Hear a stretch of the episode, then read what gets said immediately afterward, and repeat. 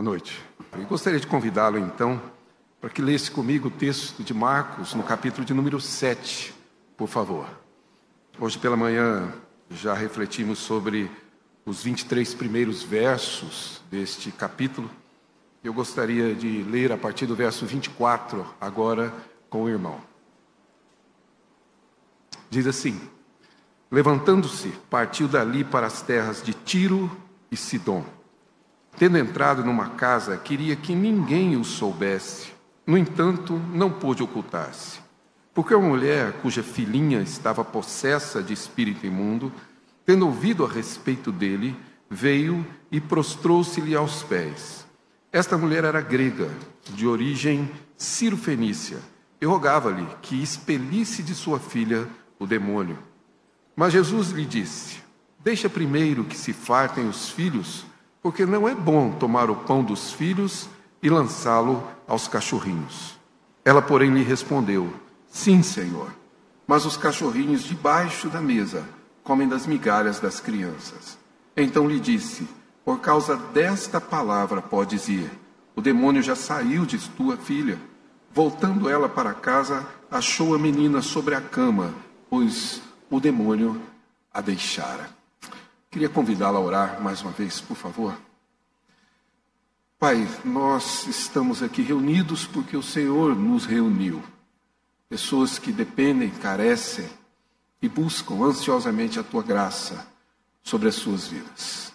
Por isso, rogamos ao Senhor que, por meio de tudo que o Senhor já tem realizado neste culto, cânticos, orações, leituras e agora a exposição da palavra, que o Senhor derrame da tua graça sobre nós. Temos vidas e problemas diferentes, mas temos uma única solução, que é o Senhor e a tua bênção derramada sobre as nossas vidas. Assim pedimos ao Senhor que, por misericórdia, nos atenda e nos conduza.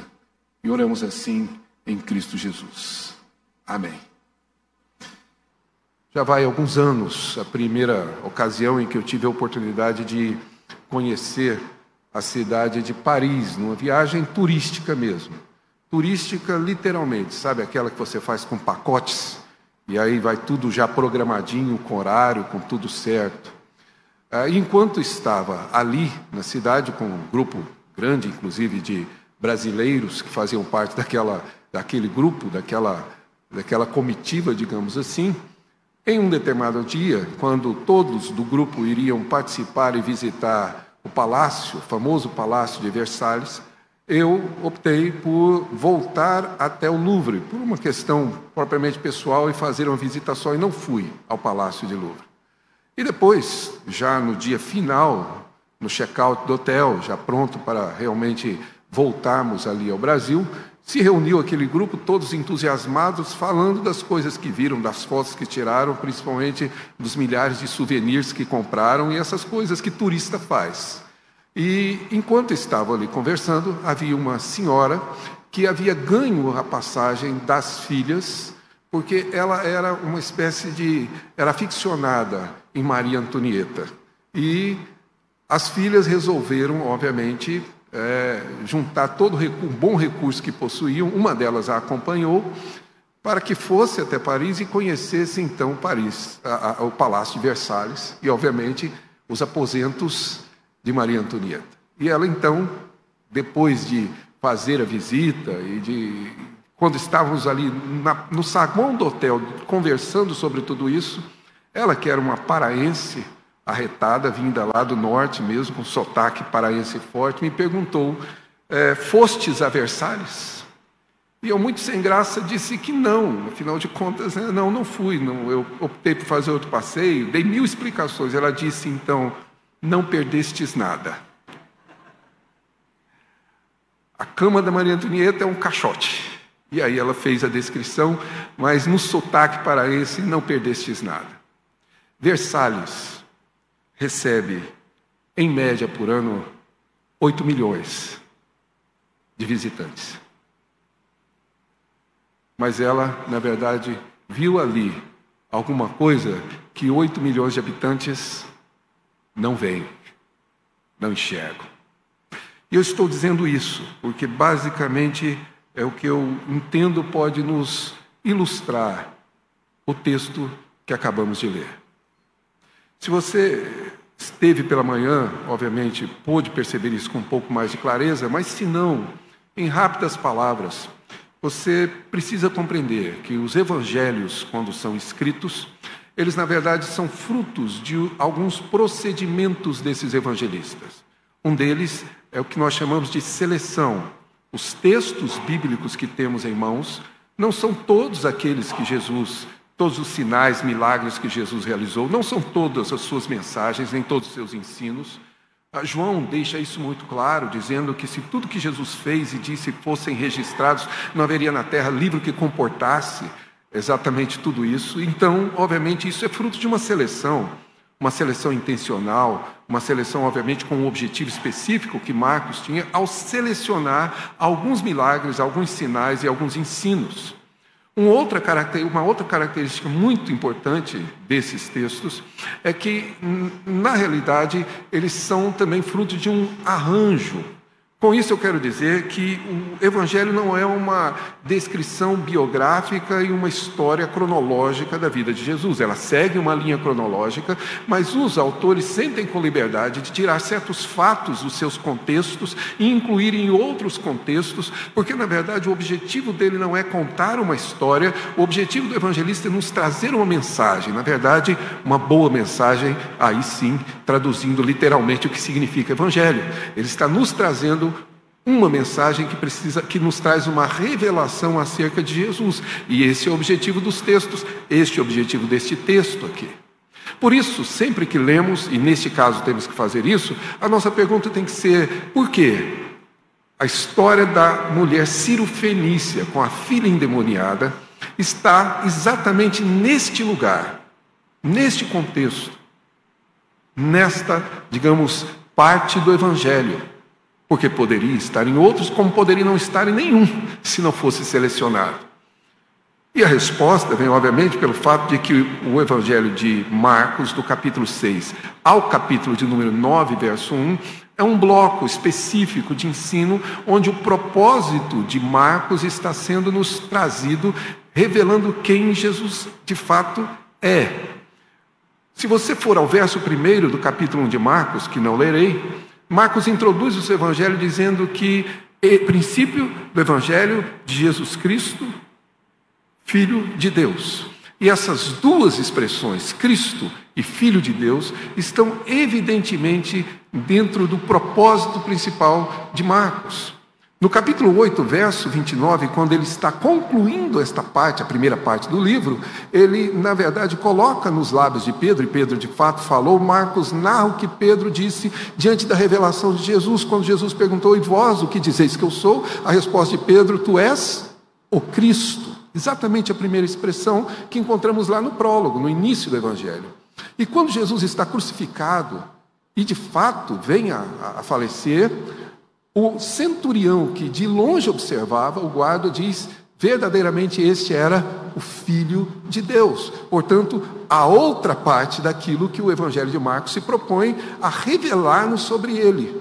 Ele é o Cristo, ele é o Filho de Deus. Portanto, tudo que está dentro desse intervalo tem esse propósito. Qual é o propósito da primeira parte do Evangelho de Marcos? Demonstrar, revelar-nos que Jesus é o Cristo. Ele é o Messias.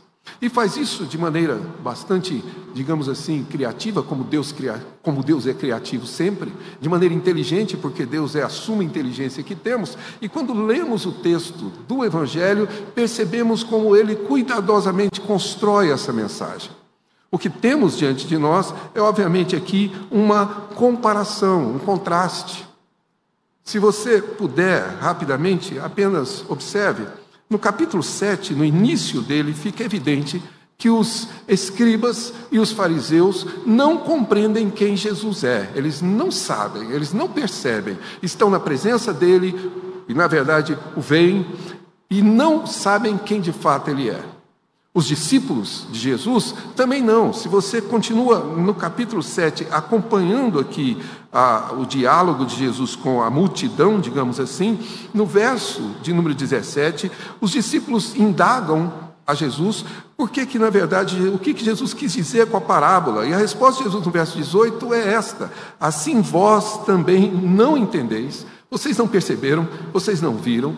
Isso está totalmente relacionado com o capítulo 8, quando Jesus entra no barco e diz a esses homens: guardai-vos do fermento dos fariseus e de Herodes, e eles começaram a cogitar que é porque não temos pães. Curiosamente, logo após Jesus ter feito a segunda multiplicação de pães, Exatamente ali, e Jesus aqui sim, irado, podemos dizer assim, santamente irritado com os seus discípulos, o que se questionam e pergunta exatamente isso. Vocês não creem, vocês não observam, vocês não compreendem, tendo olhos não veem, tendo ouvidos não veem. Quantos pães vocês escolheram quando eu multipliquei, quando sobejaram, quando eu multipliquei a primeira vez? E eles disseram, doze, e da segunda, sete, ainda não entendeis, ainda não compreendeis, ou seja, os discípulos não compreendem. Os fariseus não entendem, porém, uma mulher gentia, Ciro Fenícia, lá de Tiro e Sidom, entende. A pergunta é exatamente essa: o que, que ela vê, o que ela compreende, que ninguém mais consegue compreender? É claramente um texto comparativo. E você observa isso da seguinte forma, se você puder, por favor, me acompanhar capítulo 7 mesmo. Verso 1: Se reuniram a Jesus os fariseus e alguns escribas vindos de Jerusalém. Você vai perceber que há um outro bloco de narrativa de Marcos, no início do Evangelho, onde tem um conflito de Jesus com os fariseus também, mas lá são outros escribas, são outros fariseus, são na verdade os escribas ali da Galiléia. Mas agora estes saem, caminham aproximadamente 200 quilômetros, com certeza a pé, para de alguma forma investigar quem ele é, para saber quem ele é, para de alguma forma observar quem Jesus é. E quando se diz que são escribas de Jerusalém, nós estamos falando da teologia, da, da, da elite teológica de Israel dos mais altos e capacitados e gabaritados teólogos, daqueles que, na verdade, eram tão bons na sua interpretação da Torá, que foram de fato convidados e levados para Jerusalém, o centro religioso de Israel. Portanto, convocaram sim os maiores conhecedores da teologia para poder analisar e entender, afinal de contas, quem Jesus era. O texto é claro nessa comparação, porque do outro lado nós temos uma mulher gentia, lá de Tiro e Sidom. Observe que diz o verso 2 que ela vendo, que os discípulos, perdão, vendo. E isso, como eu já expliquei hoje pela manhã, é claramente uma exposição ou uma demonstração de uma utilização de Marcos que revela intenções pessoais. Se você puder, por favor, Marcos 2, capítulo de número 16, nós temos algo bastante semelhante. Em 2,16, Marcos escreve: Os escribas dos fariseus, vendo-o comer, veja bem, o mesmo verbo, a mesma ideia de observar. Se você for um pouquinho mais adiante, no capítulo 3, no verso 2, diz que esses escribas na sinagoga estavam observando a Jesus para saber se ele curaria no sábado.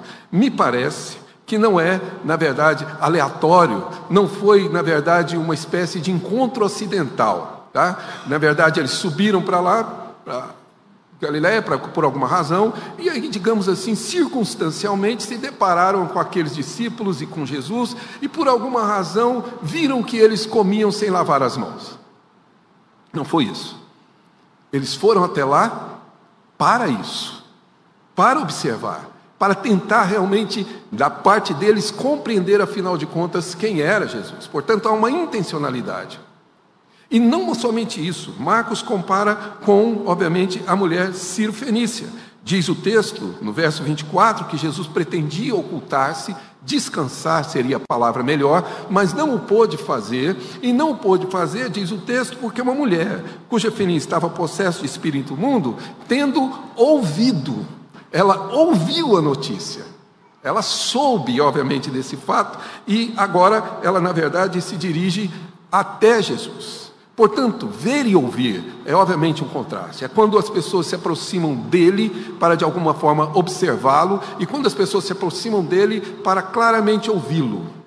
Amiga minha aqui de Goiânia fez a Universidade Federal e quando estudava, obviamente, participava dos grupos bíblicos que, de estudos bíblicos que havia, havia na, na, na universidade e ela me contou que nós somos colegas de, de juventude, de mocidade, e ela então me comentou que havia um colega que sempre que tinha um intervalo, ele se sentava para fazer o lanche separado, abria a Bíblia, tomava, comia o seu lanche, mas ele marcava na Bíblia os textos, na verdade, sublinhando com aquelas marca-textos de cores diferentes, textos eram marcados, e ela começou a ficar curiosa com aquele trabalho, com aquela, digamos, preocupação dele, e um dia teve coragem e perguntou: Eu vi que você marca os textos que você lê da Bíblia, etc. É o texto que você mais gosta? Ele disse: Não, são os textos que eu não concordo.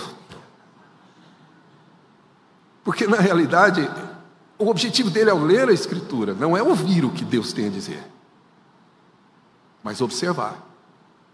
Observe mais ainda você também, que o texto deixa claro que depois que eles observam que os discípulos comem, assim, no verso 5, interpelaram-no, diz o texto. Interpelar não é uma pergunta, como eu disse hoje pela manhã, de curiosidade, de quem está querendo manter um debate, um diálogo teológico, não é alguém que quer, na verdade, esclarecer pontos, não é alguém que quer compreender as razões do outro. Interpelar é questionar, é de fato confrontar. São fariseus que sobem de Jerusalém com o propósito de observar a Jesus, que se aproximam dele exatamente para questioná-lo, para de alguma forma contrapor aquilo que ele na verdade fazia. Do outro lado, Marcos narra dizendo que esta mulher prostra-se aos pés de Jesus e roga. Não sei se você consegue olhar ou enxergar como eu, mas, na minha opinião, simples, Marcos está nos dizendo: de um lado nós temos os doutores da lei, os homens espirituais de Israel, que se aproximam de Jesus para observá-lo, interrogá-lo e questioná-lo. Do outro, nós temos a mulher Ciro Fenício. O contraste é tão intenso, diria eu, que de um lado você tem esses homens preocupados com o fato se o rito de lavar as mãos está sendo cumprido. Do outro, nós temos uma mulher tentando salvar a vida de sua filha. Percebem como Marcos trabalha esse contraste para claramente nos mostrar que aquilo que os fariseus não compreenderam é exatamente aquilo que a mulher Ciro Fenícia compreende. Por isso a pergunta é: o que ela compreendeu de fato? E eu aqui arrisco dizer que ela, na verdade, compreendeu finalmente e completamente o que significa a graça suficiente de Deus. Eu estou dizendo com essas palavras, ciente de que a palavra graça não aparece no texto, nem muito menos a palavra suficiência. Mas eu digo isso porque nós, reformados presbiterianos, falamos muito de graça suficiente. Nós citamos o capítulo 35 da nossa confissão de fé de Westminster para embasar o nosso conceito de graça suficiente. O que eu não sei é se eu e você entendemos essa graça. Podemos falar dela, mas será que entendemos a graça como a mulher compreende? Da maneira, da maneira como ela percebe? E observe no, no, no diálogo de Jesus com essa mulher, que é crucial, que é o centro, obviamente, da passagem. Ela diz, ela pede a Jesus que expulse aquele espírito da filha que veja bem, não estava presente, só a mulher. No verso 27, Jesus disse: Deixa primeiro que se fartem os filhos. E aqui, obviamente, isso é extremamente importante, porque não é bom tomar o pão dos filhos e lançá-los aos cachorrinhos. Dito isto, dessa forma nos dias de hoje, para nós parece um discurso discriminatório. Se fosse hoje, Jesus sofreria um processo por discurso de ódio, provavelmente. Mas Jesus não está discriminando. Eu digo, Jesus está provocando. Porque a intenção dele é oferecer a esta mulher muito mais do que uma cura, a própria salvação. Por isso, Jesus a provoca. E utilizar a expressão filhos significa que é uma referência direta aos judeus, porque os judeus se consideravam filhos de Deus, os gentios não são.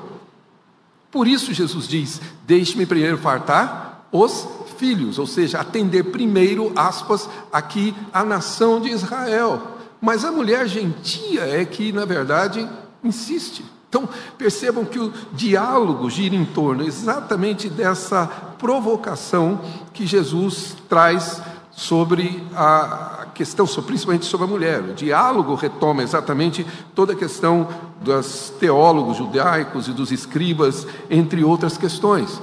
E então a mulher responde a Jesus: Sim, Senhor. E essa resposta é fundamental. Porque ela não argumentou, ela não contra-argumentou, ela não questionou a Jesus. Ela não usou as expressões que usamos hoje em dia, ela poderia ter dito como qualquer um de nós, e muitas pessoas dizem nos dias de hoje, mas eu também sou filho de Deus. Ela não disse isso.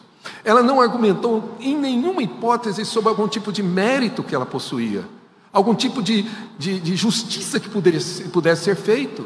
Ela, na verdade, não argumentou com Jesus dizendo: Senhor, nós também merecemos, nós também carecemos, nós também devemos ser alvos desse cuidado. Não há nenhum argumento, nada que possa apontar para algum tipo de justiça própria, porque ela compreende que ela não tem mérito. O ponto de partida dela é que, de fato, ela não merece.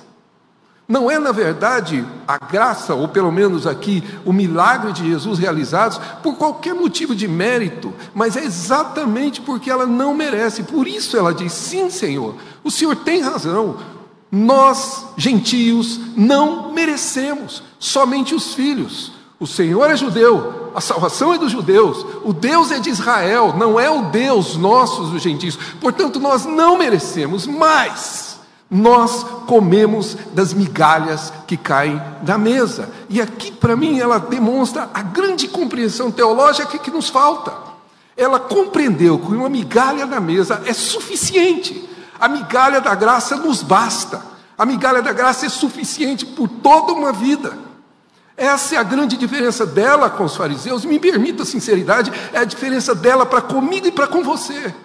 Porque a nossa grande insatisfação nessa vida, a nossa contínua desilusão com a vida, a nossa contínua frustração com as coisas que temos, que possuímos, a maneira com que vivemos, é uma clara demonstração que a graça não tem sido suficiente para nós. Nós precisamos sim da graça e mais alguma coisa. A graça e mais felicidade, do contrário, não estarei feliz. A graça e mais algum tipo de prosperidade. A graça e mais a saúde, porque a enfermidade rouba de nós exatamente o conceito de que Deus tem sido gracioso comigo. O que na verdade essa mulher diz é que eu não preciso de toda a graça. Eu preciso de uma migalha. E a migalha basta. A migalha é suficiente. Não preciso que o Senhor cubra a minha vida de todos os cuidados que, na verdade, eu necessito. Eu necessito apenas de uma pequena parte dessa graça. Ela compreendeu a suficiência da graça. Por isso, e somente por isso, porque Jesus provoca esse discurso para conduzi-la a compreender exatamente o que essa graça significa. Uma migalha. Eu tive uma experiência que eu conto várias vezes porque ela foi muito marcante em minha vida, dentre muitas. Né? Deus é sempre surpreendente em nossas vidas, mas essa eu conto que foi muito marcante. Como eu contei hoje no almoço, eu trabalhava em uma escola pública aqui em Goiânia, era professor de música, até eu Fico com dificuldade em acreditar nisso, mas era professor de música numa banda marcial. E para que eu recebesse o meu pagamento naquele, naquela ocasião, que eu não havia sido contratado ainda pelo Estado, eu precisava que o meu colega de trabalho, que era inclusive o possuidor da vaga, assinasse o contra-cheque. Isso me forçava a sair de Goiânia uma vez por mês e ir até o Rio de Janeiro, onde ele fazia o mestrado. Fazia isso numa viagem conhecida como bate e volta, né? Eu deveria chamar mais apanha e volta, porque você apanha e volta todo quebrado, mas era o que eu fazia. Eu num dia voltava no outro, Rio de Janeiro, e voltava para Goiânia, quase sempre pela aviação São Geraldo, se não pela Rápido Federal, que saía daqui de Anápolis, e ia até o Rio de Janeiro e voltava. Me lembro até hoje dos ônibus, não tem como esquecer certas coisas. Uma ocasião, claro, quando não tinha ônibus ou horário disponível, eu fazia o trajeto via São Paulo. Ia Goiânia, São Paulo, São Paulo, Rio, que é há uma, uma ponte rodoviária muito grande, e fazia o retorno também. E fiz isso uma ocasião, uma dessas viagens, e naquele tempo, quem é do meu período vai lembrar-se disso, que nós tínhamos inflações quase que em três dígitos, éramos como a Argentina, espero que não nos tornemos de novo igual, mas nós caminhávamos com a inflação galopante na época. Os preços eram completamente mudados do dia para a noite. Você recebia seu salário hoje e fazia compra hoje, porque amanhã você já não consegue comprar a mesma quantidade de, de alimentos. Era assim que nós vivíamos, né? inacreditável, mas era. E, obviamente, naquela viagem de volta, saindo do Rio, com dinheiro contado, sabe? Sabe o que é dinheiro contado? Aquele que é você só não costura o bolso para guardar o dinheiro, porque ia ficar com vergonha de descosturar na hora de pagar. Mas era realmente um dinheiro contadinho. E na volta, saindo de, do Rio de Janeiro, por volta de meia-noite, para chegar por volta de 5 horas, 6 horas da manhã em São Paulo, e pegar um, um ônibus às 7 horas da manhã para voltar para Goiânia, naquela noite, houve uma virada de preço passagem mudou de preço. Cheguei às sete, querendo às seis, querendo comprar a passagem para as sete. Só tinha passagem para as 17 horas. Não tem outra, vai essa mesmo. Pedi a passagem, entreguei o dinheiro. No que eu entreguei o dinheiro, o rapaz disse: Não, está faltando dinheiro, isso aqui não é o suficiente. Passagem mudou. Falei, como? Mudou de preço. Agora a passagem é, e me disse o valor. E eu não tinha dinheiro para a passagem. Não conheci ninguém em São Paulo. Não existia ainda celular. Conta corrente, muito menos. Cartão de crédito, passava longe da minha imaginação ter um. Eu me vi, literalmente, andando pelas ruas de São Paulo, pedindo dinheiro para voltar para casa. Uma voz masculina atrás de mim disse: Pode entregar a passagem para o rapaz. Eu pago a diferença. Eu não sei quem ele é, nunca saberei, mas eu sei quem o mandou. Eu sei. Sobraram-me algumas moedas. Quem conhece São Paulo, rodoviária antiga de São Paulo, ali no centro, onde hoje é um corpo de bombeiros. Eu saí, comprei um pão francês, não pão, pão. Foi minha refeição naquele dia, uma das melhores que eu já fiz, porque é o pão da graça. E um Deus para quem a graça é supre, é sempre suficiente. Não sei se você compreende como a mulher Ciro Fenícia. Meu querido, não há razão para você estar frustrado, desiludido, especialmente com Deus. A migalha que cai da mesa basta. E se você acha que isso é algo, digamos, surpreendente, você não viu ainda o que isto é surpreendente. Você não viu ainda o que, na verdade, Deus nos tem a dizer. Pegue sua Bíblia e me acompanhe, por favor. Marcos capítulo 6, verso de número 8. E se você tem o costume de sublinhar suas Bíblias, eis aqui um bom momento para você marcar essas palavras no seu texto. Ordenou-lhes que nada levassem para o caminho, exceto um bordão e nem pão. Por favor, capítulo 6, verso 30. E aqui voltaram os apóstolos à presença de Jesus, relataram tudo quanto haviam feito, e ele então pede para que eles repousem. E muitos, diz o verso 33, viram partir, correram até lá, e aqui nós temos a narrativa da multiplicação de pães. Os pães foram multiplicados. Primeira vez. Logo após isso, Jesus entra de novo e retira-se para a terra agora de Tiro e Sidom, através do mar da Galileia, perdão, capítulo de número 6, Jesus, na verdade, entra no barco e está agora em Genezaré, e quando ele sai do barco, o povo o reconhece e, perdão, mais uma vez, capítulo 7, antes de Jesus descer de Genezaré, Jesus está dentro do barco, e Jesus então, na verdade, alcança os discípulos no meio do caminho. E os discípulos estão, na verdade, indagando e, vendo a Jesus andar, e particularmente entendendo que, na verdade, era um fantasma. Jesus então se identifica, sobe no barco e acalma a tempestade, verso 51 do capítulo 6. E subiu para o barco para estar com eles, e o vento cessou. E eles ficaram atônitos. Mas curiosamente, Marcos diz que eles estão perplexos, veja bem, porque não havia compreendido o quê? Não o fato de Jesus andar sobre as águas, mas porque eles não compreenderam o milagre dos pães. Eles não compreenderam o milagre dos pães. E por isso não perceberam, entenderam por que Jesus caminha sobre as águas, ficaram perplexos com tudo isso. O texto continua, e no capítulo 7, no verso 2, os discípulos, obviamente os, fariseus veem os discípulos de Jesus comer o quê?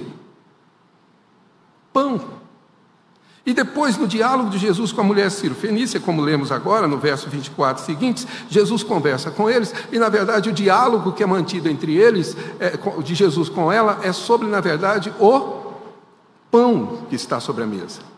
E se não bastasse isso, o capítulo 8 introduz-nos logo de início Jesus multiplicando agora pela segunda vez os pães. Multiplicou entre os judeus, capítulo 6, agora entre os gentios, capítulo 7. E aqui ele multiplica pães outras vezes, outra vez. E logo depois Jesus entra no barco, capítulo 8, verso 11, e, ah, perdão, verso 14, e aconteceu que quando entraram, Jesus disse: "Guardai-vos do fermento dos escribas e de Herodes", e os discípulos então começam a se questionar: é porque não temos pão.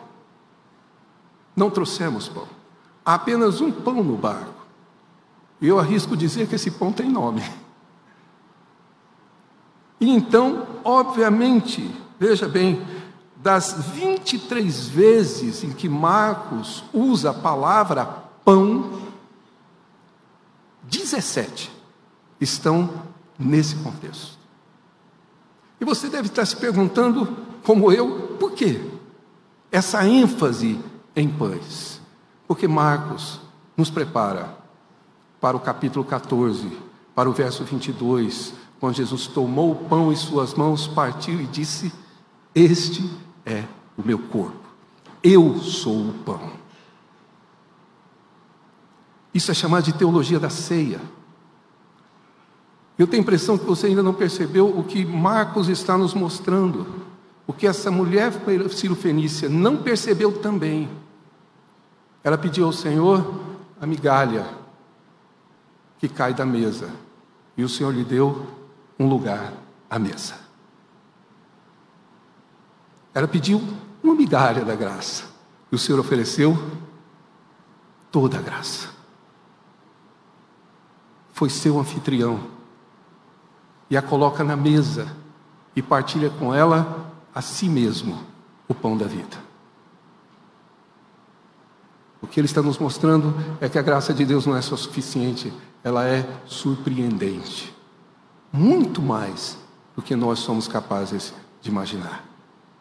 Marcos, ao desenvolver a teologia da ceia, está nos dizendo: é Ele quem nos coloca na mesa, onde nós não temos a dignidade nem o direito de estar.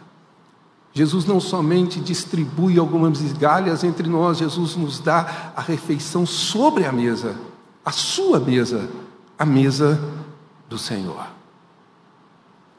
É exatamente aquilo que está sendo nos apresentado. Ele, na verdade, é aquele que nos concede a graça de poder se assentar ao lado dele, na mesa dele.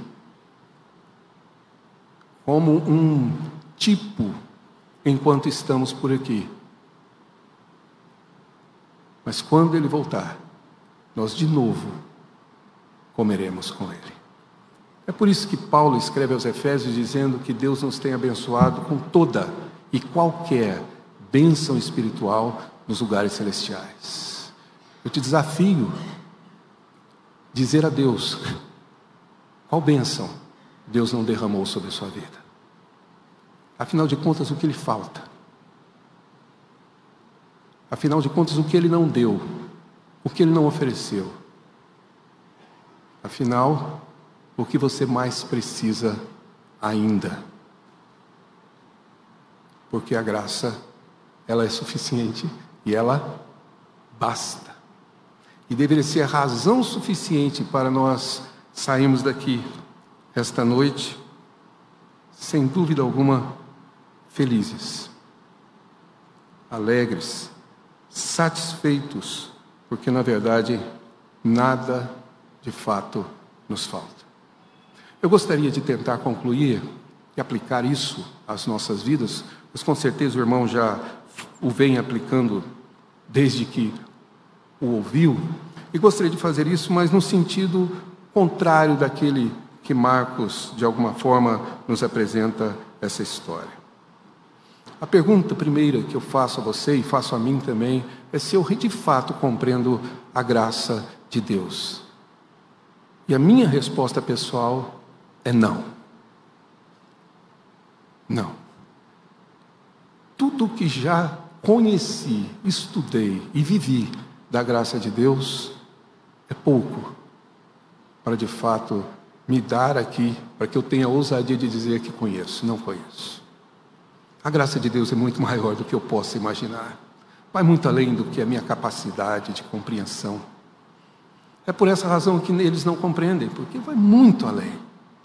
A pergunta é essa: se você compreende, se você entende, se você que, como eu, entrou aqui, com certeza, com a vida cheia de dificuldades e problemas, cheia de entraves, cheia de questões, cheia de decisões por tomar que nós não sabemos nem sequer como é que devemos agir. Se você está vivendo, como de fato eu também vivo, situações cujas circunstâncias da vida não estão mais sob seu controle como nunca estiveram, se você realmente, como eu, vive uma vida aqui, na verdade, em que na realidade nós vivemos não baseados em qualquer tipo de segurança que podemos nós usufruir, então você deve de fato se perguntar como eu você compreende o que é uma graça suficiente?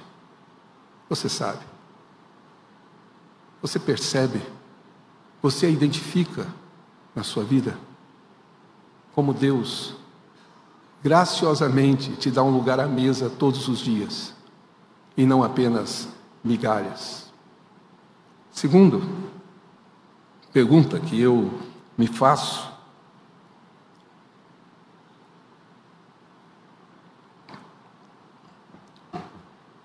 É, obviamente, qual a minha atitude de fato para com Jesus? Eu disse isso hoje cedo e vou repetir. Se você hoje veio como um dos escribas e fariseus para observar, ou se você está presente aqui como uma mulher Ciro-Fenícia, prostrando-se aos pés dele, rogando-lhe para que a graça seja derramada sobre a sua vida. Qual é a maneira com que você se aproxima de Jesus? A forma como você de fato se aproxima dele. E isso é de fato essencial. Como você, na verdade, comparece à presença dele esta noite? Terceira pergunta que eu gostaria de fazer, final, é como a sua vida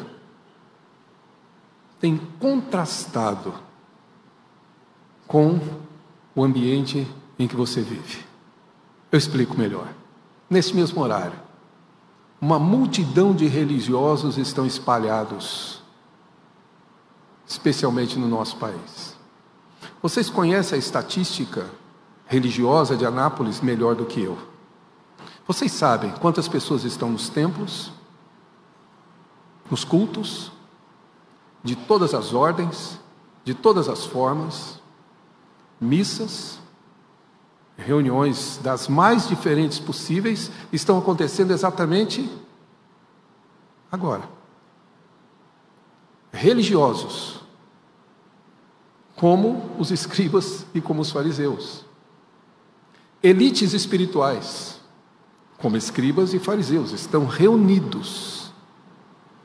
A pergunta é: se a sua vida de fato faz contraste com esse cenário religioso que temos. Se você e eu, a minha vida pessoal, é um contraste neste mundo, onde se manifeste a graça desse Deus. Que diferença faz?